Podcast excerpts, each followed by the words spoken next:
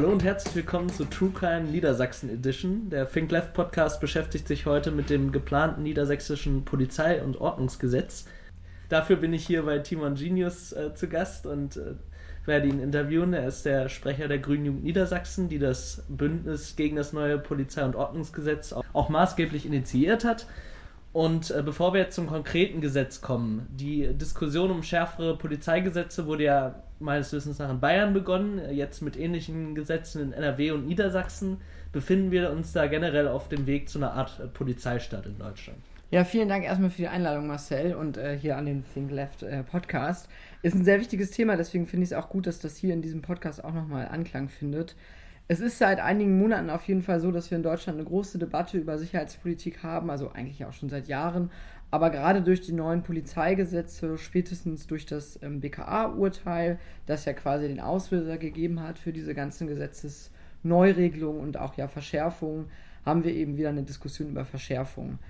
Ich glaube, grundsätzlich sollte man mit dem Begriff Polizeistaat immer ein bisschen schwierig sein. Das geht natürlich sehr schnell in so einen sehr krassen autoritären Bereichen, sehr starke Begrifflichkeiten, die da verwendet werden. Aber wenn man sich gerade auch das Gesetz in Bayern anschaut, dann haben wir da natürlich erweiterte Befugnisse für die Polizei, die in diese Richtung gehen. Also man muss natürlich sagen, dass die Ausmaße der Verschärfung in Nordrhein-Westfalen und Niedersachsen nicht so stark sind wie in Bayern, aber im Grundsatz haben sie eigentlich dieselben Verschärfungen dass in Bayern beispielsweise die Polizei ähm, die Präventivhaft unendlich verhängen kann. Das ist, also das ist unglaublich und das hebelt den Rechtsstaat definitiv aus. Dass man dann zum Beispiel da in Niedersachsen natürlich eine kleine Einschränkung hat, auf 74 Tage das zu beschränken, plus RichterInnenvorbehalt. Sich aber auch ein bisschen schwierig, wahrscheinlich kommen wir da später nochmal im Detail zu. Naja, das sind alles so kleine Einschränkungen, aber im Grundsatz glaube ich, dass äh, immer weitere Verschärfungen natürlich irgendwann in Richtung Polizeistadt gehen werden. Ja. Es gab ja auf Bundesebene die Diskussion über ein Musterpolizeigesetz, das im Endeffekt ähm, so einen Rahmen für alle Bundesländer setzen sollte. Weißt du, wie da gerade der Stand ist? Ja, soweit ich das weiß, tagt ja die Innenministerkonferenz Ende des Jahres, Ende November in Magdeburg. Da gibt es ja auch ein breites Bündnis dagegen mit Protesten. Man hat dort wohl jetzt erste Grundlagen gefasst und man hat festgestellt, dass das bayerische Gesetz schon mal keine gute Grundlage ist. Das ist ja auch schon mal eine gute Einsicht, die man da scheinbar im Innenministerium gefunden hat im Grundsatz ist ja vielleicht auch ein Musterpolizeigesetz gar nicht so verkehrt. Also, dass jede Polizeibehörde in jedem Bundesland unterschiedliche Regelungen hat und dort machen kann, was sie will, so ungefähr. Und das ist ja auch irgendwie ein bisschen verwirrend für die Einsatzkräfte, die dann vielleicht mal in Hamburg im Einsatz sind und dann mal irgendwie in, in Bremen oder so oder dann wieder in Bayern. Also da einheitliche Regelungen zu finden, ist natürlich gut. Wichtig ist aber natürlich, wie diese Regelungen ausgestaltet sind. Also bürgerinnenfreundlich und nicht eben auf immer mehr Rechte für die Polizei gesetzt. Die Gegenbewegung gegen dieses Polizeigesetz ist ja in Bayern wie in NRW sehr vielfältig. Wie sieht es hier in Niedersachsen aus? Wer ist dabei? Was ist da alles geplant? Ja, ich bin ehrlich gesagt richtig froh gerade darüber, wie das in diesem Bündnis läuft. Wir sind ein wirklich ähm, vielfältig, breit aufgestelltes Bündnis, also politisch breit aufgestellt, aber auch gesellschaftlich tief verankert. Ursprünglich hatten wir als Grüne Jugend mal eingeladen, irgendwie im Mai, und haben da irgendwie ein paar Gewerkschaften angeschrieben und Vereine und so weiter. Und mittlerweile haben wir, glaube ich, ähm, bei allen Treffen mehr als 60 Leute und vielleicht 50 Organisationen, die dann daran teilnehmen. Das sind die politischen Jugendorganisationen wie die Jusos, die Julis, die Grüne Jugend, Solid. Es sind aber auch schon die Parteien, die dabei sind, zum Beispiel die Grünen. Es sind ganz stark dabei die Faninitiativen. Das finde ich auch sehr schön mal zu sehen, wie hier in Niedersachsen vielleicht eigentlich Fanhass zwischen Hannover und Braunschweig existiert und dann am Ende Faninitiativen aus beiden Städten und von beiden Vereinen zusammensitzen und zusammen gegen dieses Polizeigesetz vorgehen. Ähm, auch Faninitiativen mittlerweile sogar aus, aus Wolfsburg sind da. Ich wusste gar nicht, dass es da Fans gibt. Aus ähm, Göttingen, aus Meppen, aus wo auch immer her. Der Flüchtlingsrat ist dabei. Es sind Gewerkschaften dabei. Es sind. Ähm, also eigentlich sollte man, glaube ich, lieber aufzählen, wer nicht dabei ist. Äh, das ist wahrscheinlich einfacher. Genau, und es ist auch gerade so, dass wir von Woche zu Woche immer neue Gruppen und neue Organisationen haben, die sich wieder dem Bündnis anschließen. Also der Protest wächst und wächst. Ja, es hört sich auf jeden Fall gut an. Ähm, mir stellt sich ja immer so die Frage, wie es überhaupt zu solchen Polizeigesetzen kommen konnte. Wir haben ja einen Zustand, dass unsere Gesellschaft im Endeffekt äh, die letzten Jahre und Jahrzehnte immer sicherer geworden ist, wir aber gleichzeitig ein immer stärker gesunkeneres äh, Sicherheitsgefühl der Bevölkerung haben. Wie kannst du dir diese Differenz erklären und ähm, hat da vielleicht auch die Linke einen Teil dazu beigetragen, dass es so weit kommen konnte? Ich war vor ein paar Monaten bei einem äh, Fachgespräch von der Heinrich-Böll-Stiftung in Berlin über äh, Sicherheitspolitik und dort hat ein Professor einer Uni, ich weiß jetzt gerade leider nicht mehr Namen und Uni, äh, die These vertreten, dass es gar kein gesteigertes Sicherheitsbedürfnis der Bevölkerung gibt, das wird ja häufig immer behauptet, sondern dass eher eine öffentliche Diskussion darüber irgendwie losgetreten ist. Also dass wir denken, es gibt ein höheres Sicherheitsbedürfnis, aber dass das eigentlich, wenn man sich das empirisch dann anschaut, gar nicht unbedingt so ist. Ich habe das Gefühl, dass in den letzten Monaten, in den letzten Jahren auch von linker Seite, aber gerade im öffentlichen Diskurs komplett falsche Diskussionen geführt wurden. Wir haben auch beispielsweise alles rund ums Framing irgendwie total verschlafen. Wir sind immer dem hinterhergelaufen, was vielleicht ein CDU-Innenminister gesagt hat und haben immer dieselben Diskussionen mitgeführt. Ist vielleicht auch ein strategisches Problem der politischen Linken, dass Innenministerien immer der CDU eigentlich überlassen wurden und werden oder halt den SPD-Hardlinern und man sich nie irgendwie aus linker Haltung daran getraut hat, vielleicht selber das zu gestalten. Ich glaube, wir müssen ganz andere Diskussionen führen, als wir heute führen und irgendwie den Drive dazu kriegen, dass es irgendwie vielleicht um eine Demokratisierung zum Beispiel auch von Sicherheitspolitik geht und dass es nicht mehr immer um weitere Verschärfungen gibt, weil immer weitere Verschärfungen, immer weitere Befugnisse für die Polizei helfen am Ende weder für die Sicherheitslage noch für die Menschen. Wurde da aus, aus linker Sicht auch so ein bisschen die Empathie irgendwie verschlafen? Ich habe immer so das Gefühl, dass ähm, die Frage nach, äh, wir fühlen uns immer unsicherer, irgendwie damit beantwortet wird, dass äh, es ja überhaupt nicht unsicherer sei. Äh, das stimmt natürlich auf der einen Seite, aber es ist irgendwie auch ähm, schwierig, das, glaube ich, Menschen zu vermitteln, die irgendwie sich unsicherer fühlen und dass, dass das aus linker Sicht überhaupt nicht äh, akzeptiert wird, dass es dieses Bedürfnis gibt. Irgendwie ist, äh, ist mir schon mal aufgefallen in letzter Zeit. Siehst du das ähnlich, dass das ein Problem ist? Ich weiß nicht, ob da der größte Schuldträger oder die größte Schuldträger in die Politik sind. Ich glaube, das ist eine gesamtgesellschaftliche Diskussion, die da irgendwie geführt werden muss. Es ist zum Beispiel auch sicherlich angebracht, da eine gewisse Medienkritik anzubringen. Also das, was, keine Ahnung, Bildzeitung oder auch mittlerweile andere nicht so schlagzeilenorientierte Nachrichtenmedien irgendwie so, so schreiben und veröffentlichen, das führt natürlich auch dazu, dass man irgendwie solche Einzelereignisse oder irgendwelche Straftaten viel stärker wahrnimmt, weil das immer mehr berichtet wird und immer stärker wahrgenommen wird und natürlich auch stärker diskutiert wird, dann irgendwie am Stammtisch oder an der Einkaufskasse oder wo auch immer. Also man muss sich, glaube ich, da eher gesellschaftlich so ein bisschen fragen, wie man Tatsache, ja, Tatsache zu Fakten zurückkehren kann. Es ist ja einfach so, dass die Zeiten, in denen wir gerade leben, sicher sind wie noch nie. Und da muss man sich fragen, wie das vielleicht stärker ankommen kann bei der Bevölkerung. Jetzt haben wir aber auch einige tatsächlich reale Probleme mit der Sicherheit im Momentan. Also das Gesetz wurde jetzt zwar mit ähm, islamistischen Terror begründet, wir haben aber auch gerade von rechts äh, sehr viele ähm, Terroranschläge gehabt, äh, NSU, äh, die Tat in München, die ja immer noch als Amoklauf bezeichnet wird, obwohl es einen ganz klaren rechten Hintergrund gibt. Welche Möglichkeiten siehst du denn da aus progressiver Sicht, Dinge an der Sicherheitsarchitektur zu verbessern? Ja, ich finde das teilweise ein bisschen absurd, wie da bei dem Gesetz, das wir jetzt ja auch vorliegen haben, eigentlich argumentiert wird und auch begründet wird. Also dann geht es viel auf einmal irgendwie, auch in der Anhörung ist das nochmal deutlich geworden, um zum Beispiel Anis Amri. Und dann heißt es eben von Seiten der Polizeigewerkschaften oder anderen BefürworterInnen des Gesetzes, ja, wir brauchen ja mehr Befugnisse, zum Beispiel ähm, Fußfessel, zum Beispiel Quellentelekommunikationsüberwachung, zum Beispiel Präventivhaft, um genau sowas wie Anis Amri zu verhindern. Wenn man dann aber mal genau nachfragt, ja, hätten denn diese Maßnahmen, die wir denn jetzt gerade diskutieren, möglicherweise diese Anschläge verhindert? Dann sind die sich auch alle einig, auch wenn sie natürlich da sehr ausweichend antworten, wie zum Beispiel der ähm, Landespolizeipräsident letzte Woche im Göttinger Tageblatt. Dann sagen sie immer ganz ausweichend, ah ja, das ist ja so hypothetisch, aber eigentlich ist die Antwort klar, nein, auch diese Anschläge hätten damit nicht verhindert werden können. Wir führen da, glaube ich, tatsächlich die falsche Diskussion. Es sollte viel stärker darum gehen, wie wir beispielsweise Sicherheitsarchitektur demokratisch kontrollieren können auch wie wir die Parlamente stärken können und auch wie wir diese Behörden von innen aus vielleicht verbessern können.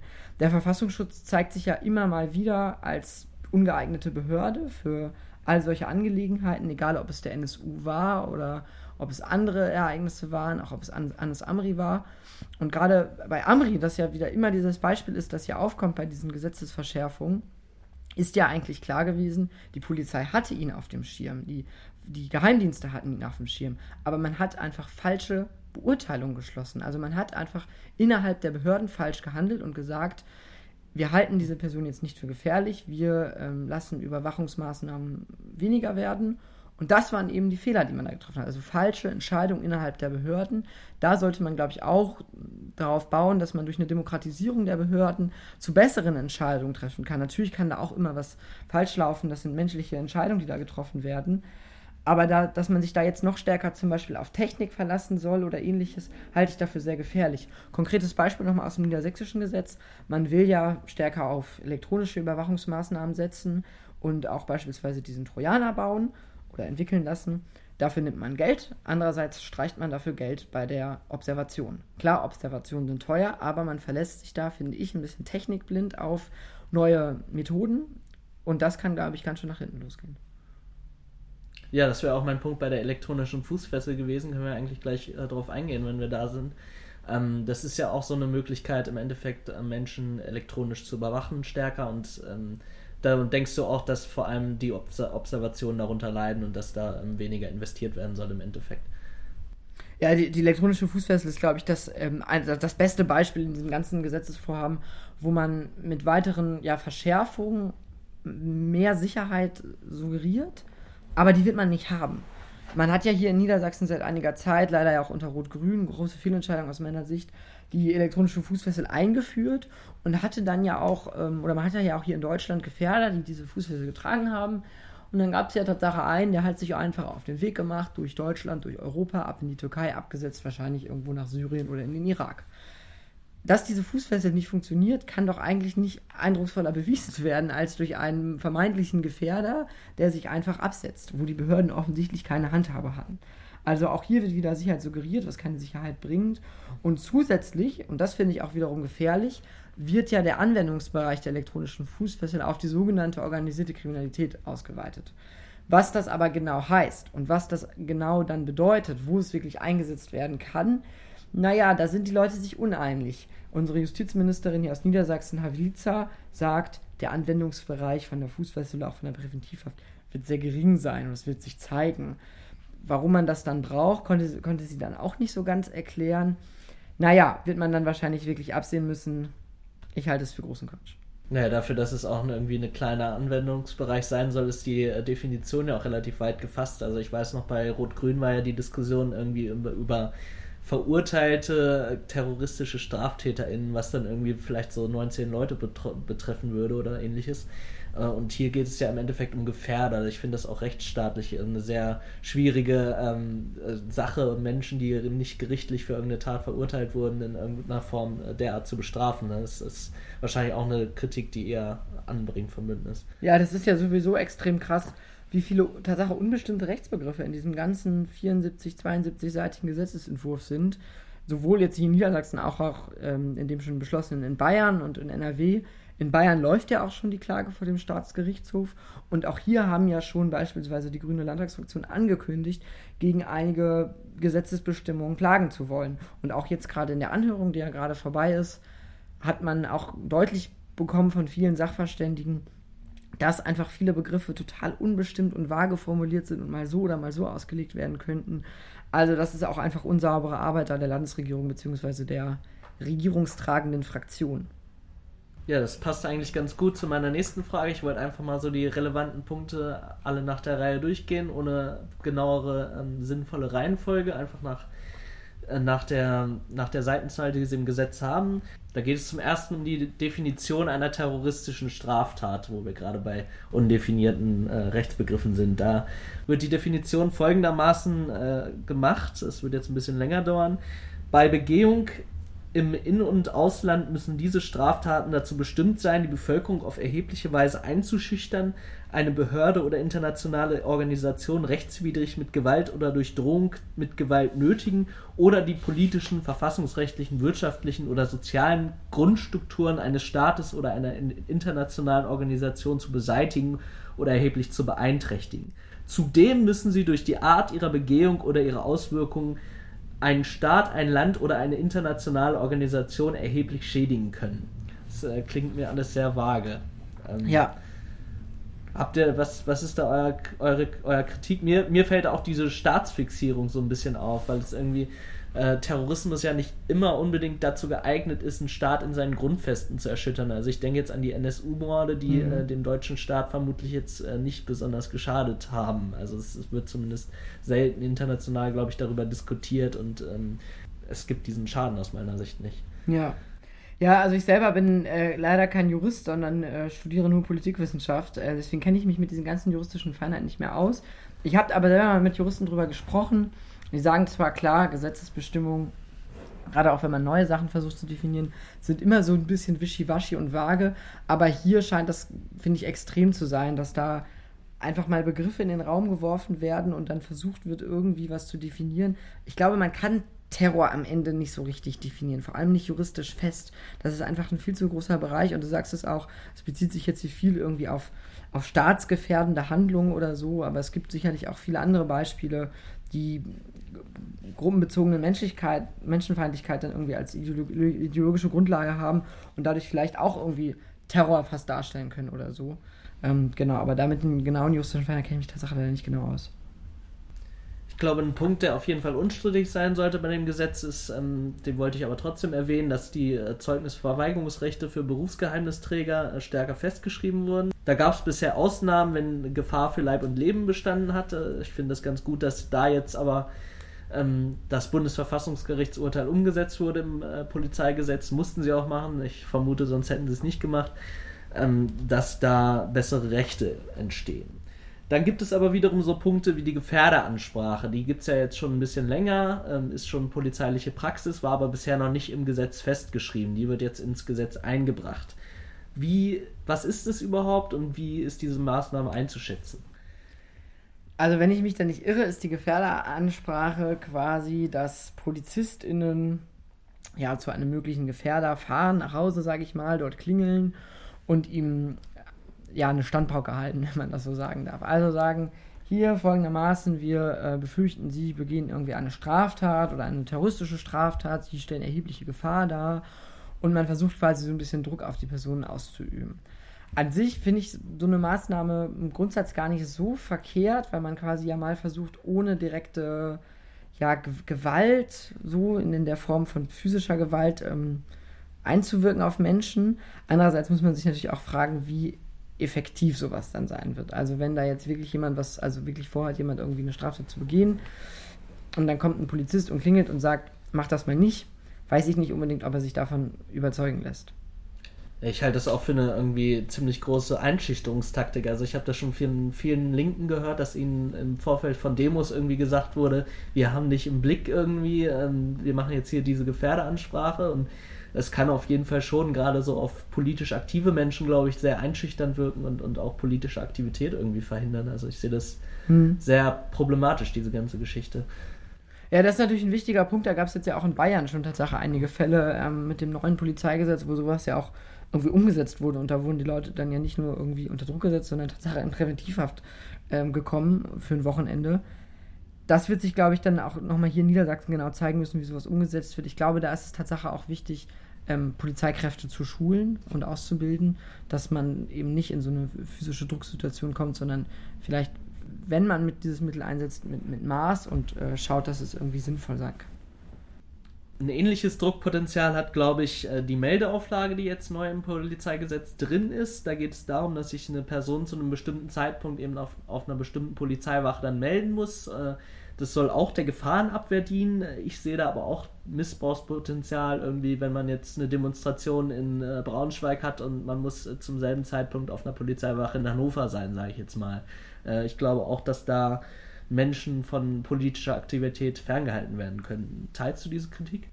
Ja, ich glaube, das ist tatsächlich eines der größten Probleme, dass das Gesetz ja als Grundlage eigentlich nimmt immer islamistische Gefährdung, aber dass das die Gefahr ist, dass der Anwendungsbereich einfach ausgeweitet wird und ausgeweitet wird auf politische Aktivitäten, auf äh, Fußballfans, auf linkes politisches Engagement, auf Gewerkschaftsengagement. Die haben da auch gerade große, große Angst, dass es da weitere Einschüchterungsmaßnahmen gibt durch diese Ausweitung. Und ich glaube, das ist gerade das ganz Wichtige, dass selbst wenn dieses Gesetz jetzt beschlossen wird, dass wir da auch wachsam sein und schauen, wo hat es eben konkrete Einschüchterungen und Einschränkungen für Menschen und dass man da dann wachsam ist und versucht, dagegen irgendwie vorzugehen. Es wurde ja auch unter Rot-Grün ein Polizeibeauftragter eingeführt. Äh, wurde, wird der jetzt beibehalten und, und äh, ist es sinnvoll, sich daran zu wenden? Ja, also die haben ja diese Beschwerdestelle eingerichtet für ähm, BürgerInnen und PolizistInnen. Man muss natürlich sagen, dass diese Beschwerdestelle ein guter Anfang ist, aber naja, unabhängig ist sie beispielsweise nicht. Sie liegt immer noch beim Innenministerium. Sie hat auch keine richtige Ermittlungskompetenz. Es ist auch immer noch quasi das Kollegen gegen Kollegen ermitteln. Also es ist quasi, sage ich mal, ein Versuch, ein bisschen demokratische Kontrolle und Beschwerdemechanismen irgendwie in den Polizeiapparat reinzubringen. Wirklich effizient finde ich das Ganze aber noch nicht. Also wenn man das wirklich ernst nimmt, dann sollte man das wirklich ausbauen, zum Beispiel nach britischem Vorbild. Dort gibt es ja Behörden und Institutionen, die unabhängig und extern gegen die Polizei ermitteln, versuchen die Polizei auch von innen irgendwie dadurch natürlich zu stärken. Es liegt ja auch ein Stück weit im Interesse der Polizei, dass schwarze Schafe rausgenommen werden aus der Polizeiinstitution, weil die, weil die schwächen natürlich auch das Vertrauen in die Behörden und zum Beispiel in die Polizei. Und genau deswegen sollte man da, glaube ich, nochmal viel grundlegender rangehen. Ja, das äh, hat mich schon immer sehr gestört an dieser öffentlichen Debatte um, um solche ähm, Geschichten, wo Polizeimissetaten im Endeffekt intern verfolgt werden sollen. Da wird dann immer von den Polizeigewerkschaften gesagt, äh, ihr vertraut uns ja nicht und äh, diese Misstrauenskultur gegen die Polizei, die da angebracht wird. Also für mich ist das irgendwie äh, der größte Beweis von Vertrauen, irgendwie zu sagen, die Polizei ist stark genug als Institution, um irgendwie auch mit äh, mit quasi kritischer Öffentlichkeit umgehen zu können. Also ich finde es immer komisch, dass von den gleichen Menschen, äh, die irgendwie auf eine starke Polizei pochen, gesagt wird, äh, im Endeffekt äh, müsst ihr die machen lassen, sonst, sonst ist sie irgendwie traurig und zieht sich zurück, keine Ahnung. Ich finde die Aufklärungsquote bei Polizeigewalt auch unfassbar. Es ist ja, glaube ich, ein Zehntel im Verhältnis zu der normalen Aufklärungsquote beispielsweise bei Körperverletzungen. Und gerade bei G20 haben wir das natürlich gesehen, dass auch bis heute noch nicht eine Anklage gegen einen Polizisten erhoben wurde. Es gab wurde. ja auch keine Polizeigewalt, das genau, das, ja das muss man sich mal vorstellen, wie da auch von politischer Seite irgendwie mit, mit Fehlverhalten umgegangen wird. Und man hat damals eine 500-köpfige Soko, Sondersoko, schwarzer Block eingerichtet, irgendwie Öffentlichkeitsfahndung und gegenüber den eigenen Fehlverhalten der Polizei nichts. Da bleibt alles irgendwie im Verborgenen. Und das untergräbt natürlich auch ein Stück weit Rechtsstaatlichkeit. Ja, kommen wir weiter im Gesetz. Da gibt es jetzt eine Regelung zur äh, häuslichen Gewalt. Da wurde vieles verbessert. Das ist, glaube ich, unkritisch aus unserer Sicht. Ja. Genau, einer der größten Punkte, der jetzt im Gesetz noch enthalten ist, ist, ähm, ist die Präventivhaft von bis zu 74 Tagen. Die hast ja. du ja schon ein bisschen angesprochen. Die CDU wollte da ja eigentlich noch mehr haben. Ähm, denkst du, dass so eine Maßnahme überhaupt verfassungsrechtlich irgendwie möglich wäre? Also du bist jetzt kein Jurist, hast du ja schon gesagt, aber wie ist da deine Einschätzung? Ich hoffe doch mal sehr schwer, dass da spätestens Verfassungsgerichte einen Riegel vorschieben. Das ist nun wirklich ziemlich krass, was da gemacht wird. Also wie gesagt, Bayern ist ja das krasseste mögliche Unendlichhaft ohne Richter in Vorbehalt. In Niedersachsen finde ich aber, wie gesagt, diese Einschränkung eigentlich viel zu schwach. 74 Tage Präventivhaft, okay, ja, das ist dann vielleicht weniger, da aber auch total absurd, wie das zustande gekommen ist. Man hatte 10 Tage, Rot-Grün wollte es auf 4 Tage reduzieren, die CDU wollte eineinhalb Jahre. Also für mich wirkt das Tatsache nach Würfeln. Also ich kann mir nicht anders vorstellen, wie man dann auf 74 gekommen sein kann. Man hat sich, glaube ich, da einen Würfel geholt mit Punkten von 1 bis 10 oder so und hat dann irgendwie zweimal gewürfelt und äh, da hätte wahrscheinlich genauso äh, 87 oder 34,12 oder so rauskommen können. Das finde ich schon sehr, sehr absurd. Darüber hinaus finde ich aber auch diesen Richter in Vorbehalt, der jetzt ja auch von der Landesregierung vorgeschoben wird als die absolut demokratische Kontrolle, finde ich auch sehr, sehr schwierig. Wir sehen gerade in Deutschland, wir haben komplett überlastete Gerichte.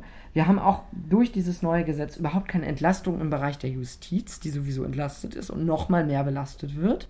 Und darüber haben wir natürlich auch das Problem, das ja auch innerhalb der Polizeiwissenschaft bekannt ist, dass die Polizei ja eine Behörde ist, der man grundsätzlich sowohl in der Öffentlichkeit als natürlich aber auch Behörden selber großes Vertrauen schenken. Das heißt, wenn vielleicht ein Anwalt dort oder ein Richter eine Unterlage, eine Akte von einer Anordnung der Präventivhaft bekommt, dann wird er im Grundsatz wahrscheinlich immer eher der Polizei trauen und sagen, naja, diese Präventivhaft wird schon aus einem Grund angeordnet sein, deswegen folgen wir dem mal. Und darüber hinaus sollte dann ja doch mal was passieren. Und dann hat sich doch ein mutiger Richter entschieden, diese Person irgendwie ja, freizulassen, dann ist der, diese Person natürlich der Buhmann. So, und dann will man natürlich nicht die Verantwortung dafür übernehmen, nicht dafür haften und nicht irgendwie gegen das große Polizeisystem äh, angehen und wird dann immer diese Präventivhaft mittragen. Also deswegen diese ganzen Einschränkungen in Niedersachsen sind totaler Quatsch. Ich halte das für total schwierig, für verfassungsrechtlich sehr, sehr schwierig. Auch in der Anhörung ist das sehr, sehr deutlich geworden. Und davon sollte man dringend Abstand nehmen und ich hoffe, dass die Klagen dort Erfolg haben werden du siehst ja auch schon Widerstand aus den entsprechenden äh, Justizbehörden und, und ähnliches, dass es irgendwie nicht sein kann, dass Menschen einfach ohne wirklichen Grund irgendwie 74 äh, Tage eingesperrt werden. Also das gab es schon den Widerstand. Ja, Tatsache. Also selbst die Richterinnenverbände oder die ähm, Anwaltsvertretung, zum Beispiel der, Republik der, Republikanische Anwaltsverein, die sind da sehr deutlich geworden in der Anhörung. Also auch hier kam deutliche Kritik, teilweise wie gesagt durch diese Belastung von der Justiz, teilweise weil Rechtsstaatlichkeiten dadurch irgendwie hinterfragt oder untergraben werden. Und ich bin noch großer Hoffnung, dass mindestens dann äh, die Landtagsfraktion von FDP und Grünen da auch Klage erheben. Die haben ja das Klagerecht. Und ähm, da hoffe ich mal, dass man das Ganze dadurch dann noch verhindern kann. Ein weiterer Punkt, der ja, glaube ich, in der Anhörung große Kritik auf sich gezogen hat, ist äh, die Videoüber Videoüberwachung im öffentlichen Raum. Ähm, das soll äh, an Räumen geschehen, in denen bereits wiederholt Straftaten oder nicht geringfügige Ordnungswidrigkeiten begangen wurden, steht im Gesetz. Ähm, ja, welche Kritik habt ihr daran? Ja, das ist, glaube ich, so diese grundsätzliche Kritik an Videoüberwachung, dass man sich natürlich total überwacht fühlt. Ich möchte ehrlich gesagt keine Zustände hier haben wie in London beispielsweise, wo irgendwie auf jeden Quadratmeter durchschnittlich drei Kameras gerichtet sind oder so. Überwachung, Videoüberwachung führt nicht zu mehr Sicherheit. Das ist ein Trugschluss. Videoüberwachung führt erstmal grundsätzlich zu mehr Überwachung und zwar zu mehr Überwachung der Bevölkerung. Das finde ich, kann man grundsätzlich aus einer liberalen Haltung sehr gut kritisieren und sollte man auch kritisch hinterfragen. Auch die Aufklärungsquoten jetzt von Videoüberwachung sind auch jetzt nicht besonders hoch, dafür aber der Grundrechtseinschnitt sehr, sehr hoch. Und auch da finde ich wieder mal diese Definition, wie überall in diesem Gesetz, sehr schwammig. Erhebliche Ordnungswidrigkeiten, ja, was, was mag das denn dann heißen? Und gibt es dann am Ende wieder irgendwelche ähm, gefährlichen Orte wie in Hamburg oder sowas, wo es immer wieder Polizeieinsätze gibt, die immer wieder für rechtswidrig erklärt werden? Also das führt, glaube ich, wieder zu sehr viel Wischiwaschi und äh, juristischen Schwammereien. Du meinst, die Aufklärungsquoten sind nicht besonders hoch, aber es ist doch äh, auf jeden Fall leichter, irgendwie ein Verbrechen aufzuklären, wenn man entsprechendes Bildmaterial hat, oder nicht? Sicherlich an einigen Stellen mag das helfen, das ist, glaube ich, aber keine Legitimation zur Überwachung der gesamten öffentlichen Räume. Besonders schwierig finde ich auch noch, dass die CDU ja in diesem Polizeigesetz ja gerade auch noch die intelligente Videoüberwachung einführen will. Angeblich ist das vom Tisch. Die Gesetzesberatung geht ja aber auch noch zwei bis drei Monate. Das hat man ja gerade in Berlin am Südkreuz beispielsweise versucht. Und da kommen wir Tatsache, finde ich, solchen Horrorszenarien wie von totaler Überwachung von 1984, George Orwell, gar nicht mehr so weit weg, dass auf einmal automatische Gesichtserkennung, Passbilder abgleichen und so weiter und dass dann nach Rastern und nach Mustern Leute als ja gefährlich festgehalten werden. Also zum Beispiel hat man das ja im, im Südkreuz probiert, wurden dann Leute nach dem Raster schnell laufen als kriminell eingestuft möglicherweise. ja, das ist ja an einem ja. Bahnhof eine super gute Idee. Also ich bin jemand, der sehr, sehr unpünktlich immer ist und der zu seinen Zügen immer rennt. Ich freue mich dann schon, dass ich meine Züge in Zukunft nicht mehr kriegen werde, weil ich dann wahrscheinlich auf der Polizeiwache in, keine Ahnung, Präventivhaft oder so erstmal bin. Also das sind schon krasse Überwachungsmaßnahmen, die man da durchsetzen will. Aber du kommst ja nach 74 Tagen wieder raus. Also es ist ja, ja. ist ja nicht so schlimm jetzt. Eine also kleine Erholung quasi. Ein bisschen. Ja, also diese sogenannte intelligente Videoüberwachung, die ist ja auch äh, ziemlich ungenau. Ich hatte letzt irgendwann mal einen äh, Bericht darüber gelesen, dass irgendwie das Clowns-Make-up äh, von äh, der Insane Clown Posse irgendwie äh, dazu geeignet ist, diese Gesichtserkennung auszuhebeln und ähm, es gibt da natürlich auch immer die Möglichkeit, dass es irgendwie falsche, falsch positive Ergebnisse gibt. Also ich glaube auch, dass es äh, dazu führen könnte, dass irgendwie Menschen ähm, bezichtigt werden, jemand zu sein, die sie im Endeffekt nicht sind. Ne? Das ist glaube ich, ein großer Punkt, der dabei. Ja, und es ist auch ein extrem krasser Technikfanatismus. Man, man glaubt immer, durch Technik am Ende irgendwie die Welt perfekt zu machen. Und man hat auch immer dieses Mantra der absoluten Sicherheit, dass man jetzt ja auch hier wieder predigt, immer mehr und mehr und mehr Sicherheit mit dem Ziel, am Ende totale Sicherheit so ungefähr zu haben. Das wird es aber nicht geben. Also man kann niemals hundertprozentige Sicherheit herstellen. Ich glaube, das, was die Sicherheit in den letzten Jahrzehnten erhöht hat, ist, glaube ich, eher auf äh, verbesserte Bildungssysteme, mehr gesellschaftlichen Wohlstand etc. zurückzuführen, als irgendwie auf technische Ausweitungen, wobei das sicherlich vielleicht auch einen kleinen Teil daran gehabt haben äh, könnte. Eben, wir führen ja auch gerade wieder eine innenpolitische Diskussion auf Ordnungspolitik ausgerichtet und nicht mit einem Wort werden irgendwelche sozialpolitischen Maßnahmen angesprochen. Immer geht es dann irgendwie um Brennpunkte und was weiß ich was und islamistische Gefährdung und so weiter und so fort. Aber statt vielleicht mal mutig zu sein und Geld in die Hand zu nehmen für vernünftige Bildung, für vernünftige kulturelle Angebote, für Mobilität für junge Menschen, für, für die Stärkung von irgendwie Randgebieten und so weiter, darüber spricht keiner, da hat keiner den Mut, irgendwie Geld in die Hand zu nehmen. Lieber mal schön in Polizei investieren. das ist wieder eine total falsche Prioritätensetzung. Wo wir gerade bei Kameras sind, der nächste Punkt im Gesetz äh, sind die Bodycams für Polizeibeamte. Wie, wie seht ihr das? Was gibt es da für Kritik dran? Ja, im Bündnis muss man sagen, gibt es tatsächlich eine sehr vielfältige Meinung zu Bodycams. Es gibt da von einigen Organisationen ähm, die, ich sag mal, ein Stück weit die Hoffnung, dass man mit Bodycams mehr Aufklärung und mehr Wahrheit in polizeiliches Handeln reinbringt. Also aktuell ist es ja so, dass alle Beweise, alle Videos die Polizei hat. Also das heißt, die Polizei hat die Deutungshoheit im Zweifelsfalle auch über solche Beweismittel. Deswegen fordert zum Beispiel die Grüne Jugend Niedersachsen eine unabhängige Treuhandstelle, wo eben alle Videos gelagert werden, wo alle Einsatz- und Verlaufsprotokolle gelagert werden, es gab nämlich schon Probleme mit solchen Videos von der Polizei, zum Beispiel bei den Polizeieinsätzen rund um den Bahnhof in Stuttgart. Und da hat die Polizei einfach Metadaten entfernt und gesagt, ja, wir haben ja hier irgendwie äh, Pyrotechnik, die gezündet wurde und so weiter und da gab es Randale und deswegen haben wir hier den Wasserwerfer eingesetzt. Dann kam aber später raus, wie gesagt, Metadaten waren weg, also zum Beispiel die Uhrzeit und der Ort, wo das aufgenommen wurde. Die Daten stammen nicht von 11 Uhr, diese Videoaufnahmen, also um das zu rechtfertigen, sondern die waren von 15, 16 Uhr, also viel später. Und deswegen ist, glaube ich, schon grundsätzlich ist eine spannende Frage, wie man das vielleicht schafft, mehr Wahrheit in Auseinandersetzungen mit der Polizei reinzubringen. Bodycams könnten da theoretisch ein Weg sein. Da gibt es aber auch viel Kritik wiederum von anderen Organisationen des Bündnisses. Zum Beispiel ist es ja so, dass bei diesen Bodycams immer nur die Sicht von Polizisten gezeigt wird. Also mögliches aggressives Verhalten von Polizisten kann man gar nicht so wahrnehmen. Darüber hinaus ist ja auch ein bisschen unklar, wann wird vielleicht mal was abgeschaltet oder wann hat vielleicht der Polizist oder wer anderes die Hand vor der Kamera. Also wir kennen das ja in, oder wir werden das in Niedersachsen so haben, bei der Einführung der Bodycams wird es eine Ausschaltfunktion in irgendeiner Form geben, weil zum Beispiel beim Betreten von Wohnungen, wenn die gefilmt werden, der Grundrechtseingriff nochmal schwerwiegenderer wäre. Deswegen gibt es eine Abschaltfunktion. Dann kann es natürlich aber auch sein, dass solche Funktionen missbraucht werden von Polizistinnen, von wem auch immer. Und deswegen glauben wir im Grundsatz Tatsache, dass die Deutungshoheit von Beweismitteln durch Bodycams von der Polizei noch eher gestärkt wird, vor allem solange das Ganze nicht irgendwie neutral gespeichert wird. Und deswegen lehnen wir diese Bodycams auf jeden Fall ab.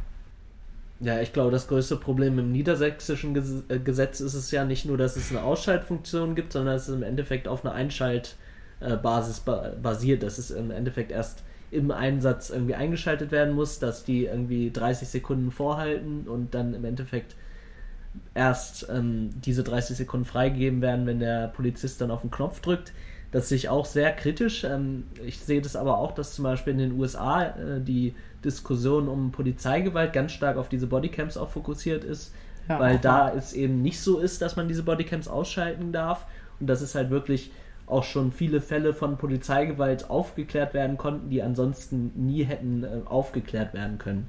Also da sehe ich so ein bisschen das Problem, dass die politische Linke das hierzulande nicht geschafft hat, dieses, diese Debatte in irgendeiner Form zu reframen, dass man sagt, ja, Bodycams sind okay, aber wir müssen die halt irgendwie so machen, dass es eine vernünftige Sache für beide Seiten ist, dass es irgendwie eine vernünftige Rechtsdurchsetzung für beide Seiten gibt, weil natürlich sind auch Angriffe auf Polizeibeamte schlimm, aber genauso schlimm oder noch schlimmer ist es im Endeffekt, wenn äh, Polizeibeamtinnen tätig werden. Kann ich mich im Grundsatz total anschließen. Man hat diese Diskussion aus den Vereinigten Staaten tatsächlich wenig herübergebracht und da kennt man ja viele prominente Fälle mit ähm, sehr, sehr krasser Polizeigewalt, die dadurch aufgeklärt wurden. Aber wie gesagt, es ist eben die Frage des Wies und nicht unbedingt des Ob. Und das Ob, also wie die Bodycams hier eingesetzt werden, das äh, scheint ja beantwortet zu sein, aber das Wie, das ist hier eben sehr falsch. Auf jeden Fall, aber aus meiner Sicht ist das wieder so eine Frage, wie weit traut sich die Linke da in, in politische Debatten rein und das, das ärgert mich sehr, dass wir da überhaupt nicht im Endeffekt den Versuch gemacht haben, die vernünftigen Bodycams, sage ich jetzt mal, in die Debatte einzubringen. Ja, deswegen finde ich es auch so spannend in diesem Bündnis, dass es eben einen Teil an Gruppen gibt, die diese Bodycams strikt ablehnen und ein anderer Teil da auch mit natürlich dieser Prägung aus den Beispielen der Vereinigten Staaten Bodycams als gutes Mittel vielleicht sehen. Im Grundsatz haben wir dann aber Tatsache Bodycams in unserem Selbstverständnis, in unserem Aufruf ähm, ab, also lehnen wir ab. Also Klar, so wie sie im aktuellen genau. Gesetz sind, da sind wir uns ja einig. Äh, das muss abgelehnt werden. Ähm, genau, dann gibt es auch noch einen weiteren Punkt im Gesetz, der ähm, sehr abgelehnt wird. Das ist die Quellen-Telekommunikationsüberwachung. Kannst du mal erklären, was sich hinter diesem sperrigen Begriff verbirgt? Ja, eines der wichtigsten Punkte Tatsache in dem Gesetz, die QTKÜ, Quellen-Telekommunikationsüberwachung. Ja, man organisiert jetzt mit dem neuen Polizeigesetz staatliches Hacking. Also man macht das, was vielleicht irgendwie sonst äh, ja, russische äh, Wahlunterstützer von, äh, von Donald Trump machen. Naja, eigentlich sogar noch viel schlimmer. Die Polizei wird erlaubt, auf deine sämtlichen elektronischen Mittel zuzugreifen. Und da ist auch vielleicht dieser große Unterschied zur Wohnungsdurchsuchung. Also es wird der Polizei erlaubt, dein Laptop, dein Smartphone, dein Handy, was auch immer zu durchsuchen. Wenn die Polizei in deine Wohnung geht, dann weiß sie vielleicht, wo die wohnt. Wenn sie aber deine Daten über dein Smartphone hat, das ja extrem viele Daten sammelt, dann weiß sie im Zweifelsfalle, was du denkst und was du bist und was du fühlst und was auch immer. Der Polizei wird also ermöglicht, ähm, in einem Umfang, der dir nicht bekannt ist, Trojaner auf dein Handy zu spielen und dann im Zweifelsfalle deine privatesten Chats mitzulesen, sei es mit deinem besten Freund, mit deiner Freundin oder mit deiner Sexbeziehung. Sie dürften Fotos durchsuchen von deinem Urlaub, äh, aus deinem Badezimmer oder wo auch immer her. Sie dürften ähm, E-Mails theoretisch teilweise mitlesen, Termineintragungen mitbekommen und all das, ohne dass du es mitbekommst. Und das ist, finde ich, auch der große Unterschied nochmal zur Hausdurchsuchung, der große auch demokratische, schwierige Unterschied. Bei einer Hausdurchsuchung klingelt die Polizei mit einem vom Richter bestätigter Hausdurchsuchung an einer Tür und sagt, hier, wir durchsuchen jetzt von 15 bis 17 Uhr x Räumlichkeiten. Dafür haben wir einen Gerichtsbeschluss. Das weißt du, dazu hast du neutrale Zeugen. Das ist von Zeitpunkt X bis Zeitpunkt Y begrenzt. Bei diesen ganzen elektronischen Durchsuchungen weißt du gar nicht, wie tief das geht. Also können die jetzt auch Fotos sehen, können sie das nicht sehen. Du weißt gar nicht, wann es losgeht, wann es nicht losgeht. Du weißt auch gar nicht, ob es, was es alles betrifft. Und insbesondere, wenn wir vielleicht daran denken, dass es Leute schon gibt, die ähm, Home-Systeme wie Alexa oder so zu Hause haben, dann kannst du damit einfach eine Totalüberwachung in deinem Zuhause schaffen mit so viel Informationen, die bei der Polizei auch sicherlich nicht gut aufgehoben sind.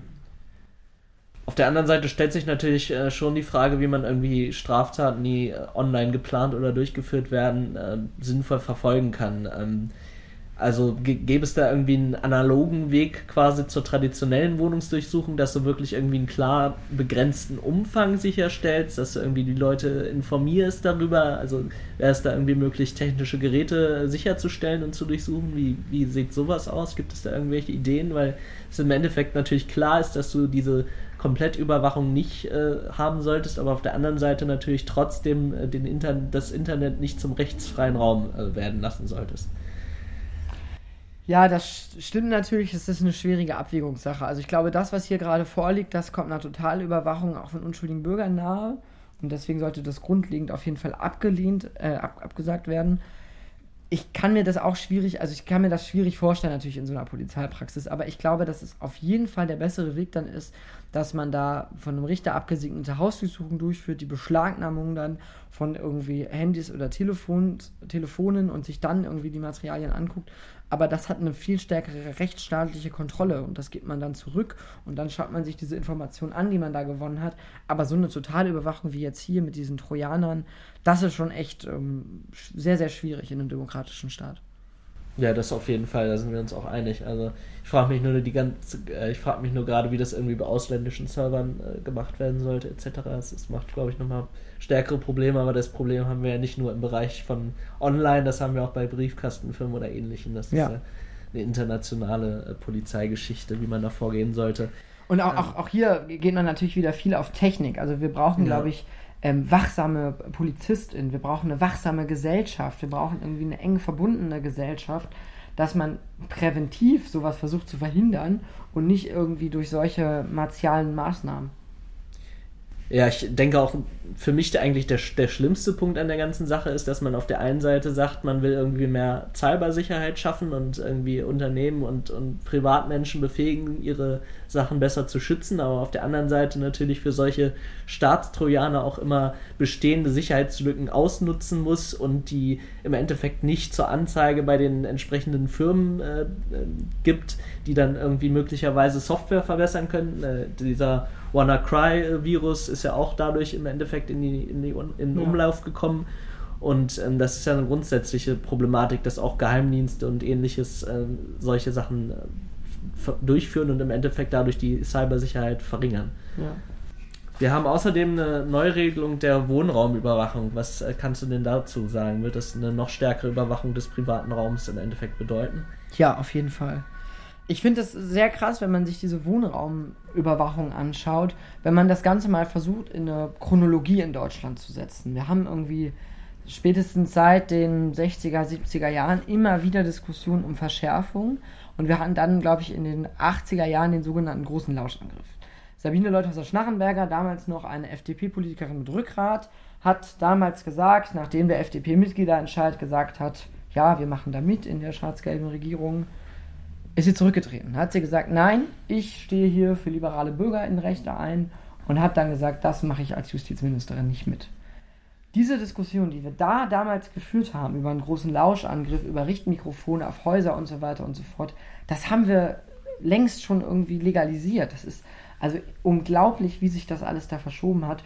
Und jetzt haben wir ja noch, noch weitere Maßnahmen, auch wieder, glaube ich, mit Richtmikrofon auf äh, sogenanntes nicht gesprochenes Wort in Wohnungen, das da irgendwie als relevant bezeichnet wird. Äh, das finde ich schon sehr, sehr schwierig, wie da gerade in den einer der höchsten Schutzgüter von Grundrechten, also den eigenen privaten Wohnraum, eingegriffen wird.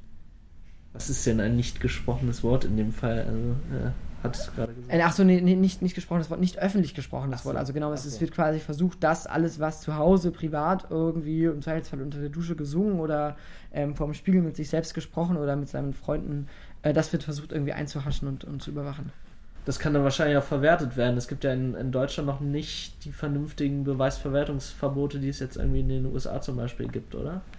Ja, genau. Also das ist quasi auch so, wie ich das verstanden habe, das Ziel dahinter. Also das, das ist auch die Motivation dahinter, dass man dadurch quasi weitere Beweise, die man ja hier in Deutschland immer verwenden darf, ähm, genau erhaschen kann.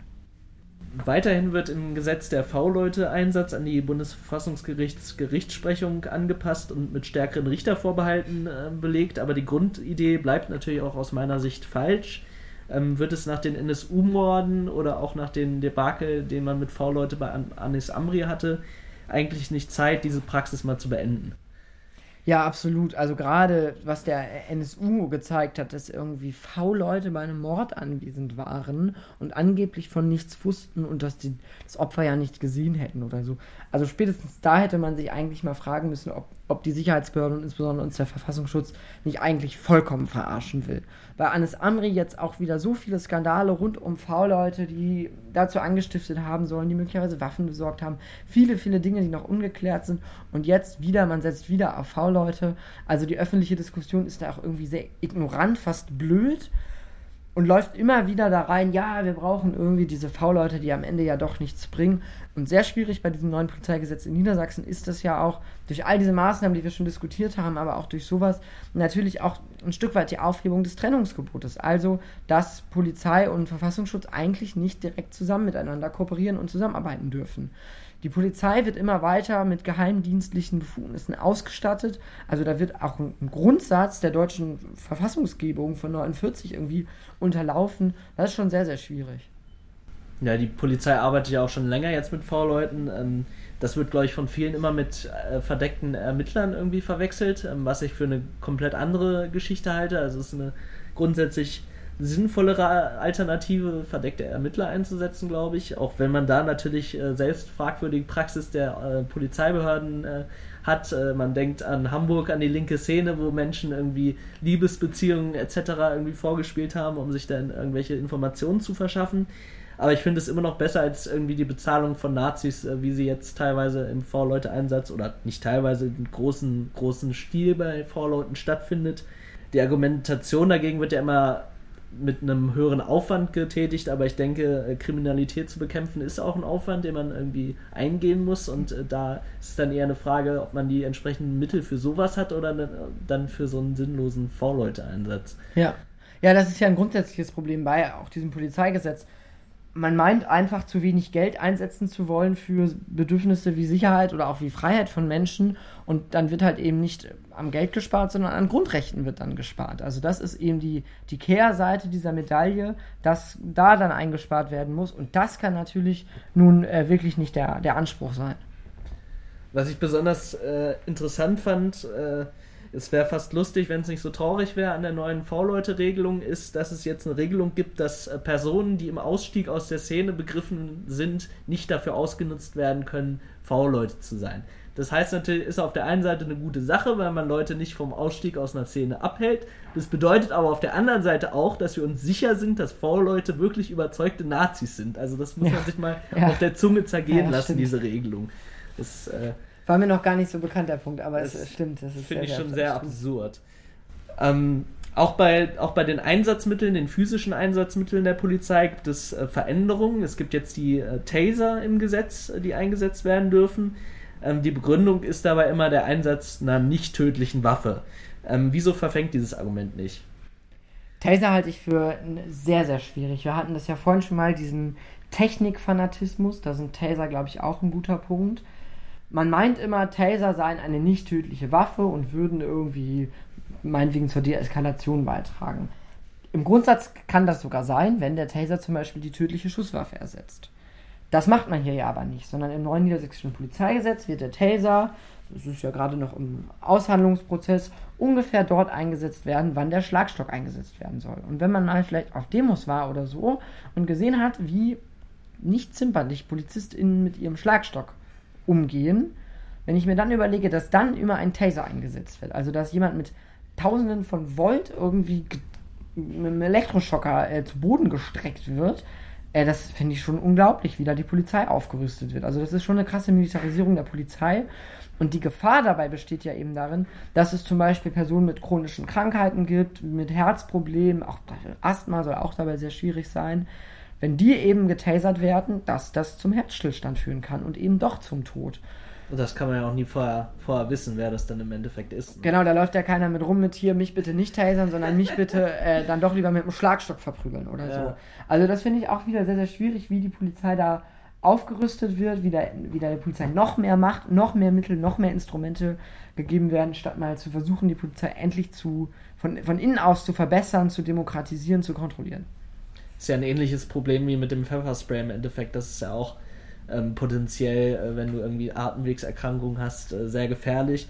Und im Endeffekt senkt es ja auch die Einsatzschwelle für solche, für solche gefährlichen Dinge äh, wie den Taser irgendwie, dass, dass man jetzt denkt, ja, das ist nicht tödlich, da kann ich jetzt mal irgendwie drauf losschießen, sage ich jetzt mal. Ja, ich frage mich auch, ob die Einsatzkräfte eigentlich so wissen, wie sich sowas anfühlt. Ich habe sowas auch noch nicht abbekommen. Ich glaube aber, dass das ganz schön heftig sein wird und ja. ich glaube auch, dass diese Polizistinnen, die das einsetzen, so einen Taser nicht unbedingt abbekommen haben. Und Pfefferspray, weil du das Stichwort gerade genannt hast, noch ein kurzer Punkt. Da hatten wir in Niedersachsen ja mal eine sehr gute Herangehensweise. Es gab ja mal die Anfrage der Grünen Landtagsfraktion oder von einigen Abgeordneten, die eigentlich mal wissen wollten, was für Pfefferspray und wie viel Pfefferspray wird denn in Niedersachsen eigentlich verwendet. Und das hat die Polizei ja dazu gezwungen, ihr Pfefferspray zu wiegen. Vor dem Einsatz, nach dem Einsatz, alles schön zu protokollieren, im Zweifelsfall es zu begründen. Und alleine, dass da quasi die Augen drauf geworfen wurden, alleine, dass dies die Kontrolle gab und Leute dieses wissen wollten, was wird wie, wo, wann, warum eingesetzt, hat schon dazu geführt, also nur der Kontrollansatz, dass weniger Pfefferspray eingesetzt wurde. Das muss man sich mal vorstellen. Also das scheint ja ein klares Indiz dafür zu sein, dass damit sehr, sehr leichtfällig mit umgegangen wird. Ja, wo wir gerade bei Demos sind, äh, last but not least haben wir auch das Vermummungsverbot äh, wieder als Straftat jetzt in Niedersachsen. Äh, was bedeutet denn das genau für Demonstrationen? Ja, das finde ich, find ich total absurd. Das finde ich auch, wenn man sich mal Boris Pistorius, unseren Innenminister, anschaut, ganz schön heuchlerisch, ehrlich gesagt. Ich fand es mutig von ihm, dass er vor zwei Jahren mit Rot-Grün gesagt hat, wir werden die Vermummung von einer Straftat auf eine Ordnungswidrigkeit runterstufen und hat das Ganze auch nach G20 verteidigt. Das war irgendwie mutig, aber es zeugt schon von Rückgratlosigkeit und äh, von, von einem enormen politischen Verständnis, da so eine Kehrtwende auf einmal reinzulegen und jetzt wieder zu sagen, ja, das muss ja sofort eine Straftat werden. Ich halte das für sehr, sehr sinnvoll, dass die dass Vermummung allerhöchstens eine Ordnungswidrigkeit ist.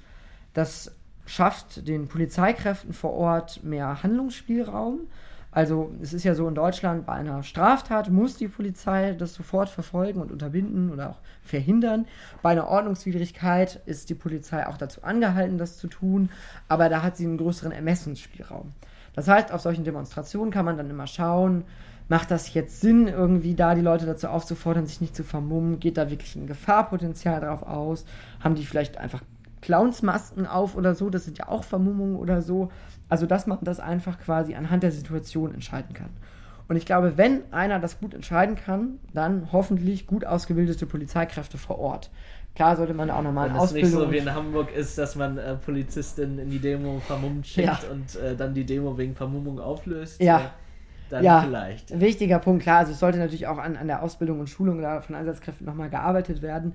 Aber die Einsatzkräfte da unter Druck zu setzen, zu sagen, ihr müsst da immer einschreiten, das halte ich wirklich für den falschen Weg. Das ist auch ein eskalativer Weg, den ja die Polizei eigentlich nicht gehen sollte. Und Hamburg, du hast es gerade nochmal genannt, ist ja ein gutes Beispiel, dass dieser eskalative Weg, den die Polizei da eingegangen ist, nicht der richtige Weg ist. Und ich kenne hier viele Demonstrationen in Niedersachsen, wo die Polizei bei Vermummung auch mal nicht sofort eingeschritten ist und vielleicht versammlungsleitende OrdnerInnen und ähnliche darauf eingewirkt haben, dass Vermummungen abgelegt werden und ähnliches. Dann hat das auch deutlich bessere Erfolge. Und im Grundsatz muss man ja auch mal so über die Vermummung sprechen dürfen. AntifaschistInnen auf Demonstrationen versuchen sich irgendwie für Geflüchtete einzusetzen, gegen Nazimorde und ähnliches. Und dann muss man mal auf so eine Demo gehen und sich anschauen, wenn da irgendwelche Faschisten oder Rechtsradikale mitlaufen oder umherlaufen, wenn die da Fotos machen, wenn die da Fotokarteien anlegen, wenn die, wie hier in Niedersachsen ja auch vor einigen Monaten passiert, JournalistInnen tätlich angreifen und bis heute zum Beispiel da auch immer noch kein Ermittlungsverfahren läuft. Das macht mich wirklich wütend. Da muss man auch an Selbstschutz denken. Und auch in der linken Szene ist Selbstschutz sehr, sehr berechtigt und sehr, sehr legitim. Und da gibt es einfach Momente, wenn eine Kamera von irgendeinem Nazi kommt, wo man sich vielleicht mal kurz vermummen muss, um sich zu schützen. Und dass das gleich kriminalisiert wird, als Straftat eingestuft wird, das kann doch nun wirklich nicht der Weg sein für einen Staat, der ja eigentlich zu Antifaschismus motivieren sollte. Wir hatten jetzt eben die Kritik, die berechtigte an äh, Boris Pistorius schon äh, erwähnt, ähm, aber es ist natürlich klar, dass viele der, ähm, sage ich jetzt mal, Verschlechterungen im Polizeigesetz aus Reihen der CDU auch in die Debatte eingebracht wurden. Gibt es denn da noch weitere Bestrebungen von der CDU, Sachen äh, zu verschlimmern hier in Niedersachsen? Ja, etliche habe ich das Gefühl. Also wenn man sich mal das CDU-Wahlprogramm anguckt, das ist schon heftig, was da alles drinsteht. Grundlage ist natürlich der Koalitionsvertrag, da stehen aber auch noch weitere Verschärfungen drin. Beispielsweise, und das finde ich ehrlich gesagt auch sehr schwierig, ähm, was die CDU immer noch fordert, ein Alkoholverbot auf allen öffentlichen Plätzen. Da steht im Koalitionsvertrag, glaube ich, als Prüfauftrag drin oder so ähnlich. Und ja, das sagt eben quasi, dass auf allen öffentlichen Plätzen, weiß ich nicht, ähm, vor dem Bahnhof oder in der Innenstadt oder auf der Wiese, vielleicht auch in Parkanlagen, das ist unklar, einfach kein Alkohol mehr getrunken werden darf. Also wieder ein klassisches Mittel der Vertreibung, der, der man, man will hier irgendwie das hier nicht haben so und versucht die Leute immer weiter irgendwie an den Stadtrand zu treiben. Und das finde ich auch einfach, wenn man sich überlegt, in was für einer Gesellschaft man eigentlich leben will, auch sehr, sehr schwierig. Ich will einfach abends irgendwie über den Park laufen können oder durch die Straße laufen können und Feierabendbier trinken können oder mich auch äh, auf dem Weg zur Party besaufen können oder so. Und das finde ich irgendwie total unangenehm, wenn das dann auf einmal Ordnungswidrigkeit oder Straftat oder so wäre. Und dagegen sollte man sich, glaube ich, dringend wehren. Aber auch grundsätzlich, dieser Protest gegen das ganze Polizeigesetz, der läuft ja gerade erst an. Viele fragen sich ja immer, warum soll ich denn dann eigentlich irgendwie auf die Straße gehen? Das hilft doch eh alles nichts, das ändert doch eh nichts. Und da bin ich mir sehr, sehr sicher, dass es doch eben sehr, sehr stark was ändern kann und sehr, sehr konkret hier gerade was ändern kann. Zum Beispiel dieses Alkoholverbot, aber auch viele weitere Verschärfungen, die immer wieder diskutiert werden. Intelligente Videoüberwachung hatten wir heute kurz. Noch mehr Präventivhaft, noch weitere Maßnahmen für die, für die Polizei. All das wird kommen. Bayern hat es gezeigt, dass es noch ein Stück, äh, noch ein Tücken äh, krasser gehen kann. Und wenn man diese weiteren Verschärfungen nicht noch haben will und auch wenn man dieses Polizeigesetz jetzt schon nicht haben will, sollte man sich doch dringend dem Protest anschließen. Am 8.9. gibt es die erste Großdemo in Hannover am Ernst-August-Platz ab 13 Uhr mit einer großen Abschlusskundgebung am Landtag und einer schönen äh, Demo durch die Stadt. Auch sehr, sehr schön, dass sich da, wie gesagt, so viele Gruppen angeschlossen haben, auch Fußballfans.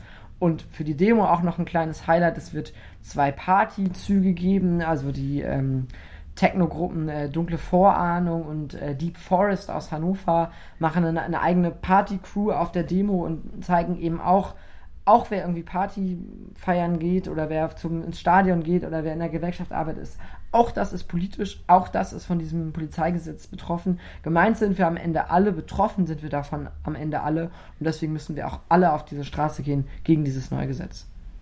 Ja, ich glaube, das ist doch schon ein schönes Schlusswort. Dann äh, bedanke ich mich dafür, dass du hier zum äh, Interview zur Verfügung gestanden hast. Und ich freue mich, dass ihr noch alle zugehört habt, äh, die Folge hier. Und äh, freue mich, euch beim nächsten Mal wieder begrüßen zu dürfen. Bis dann.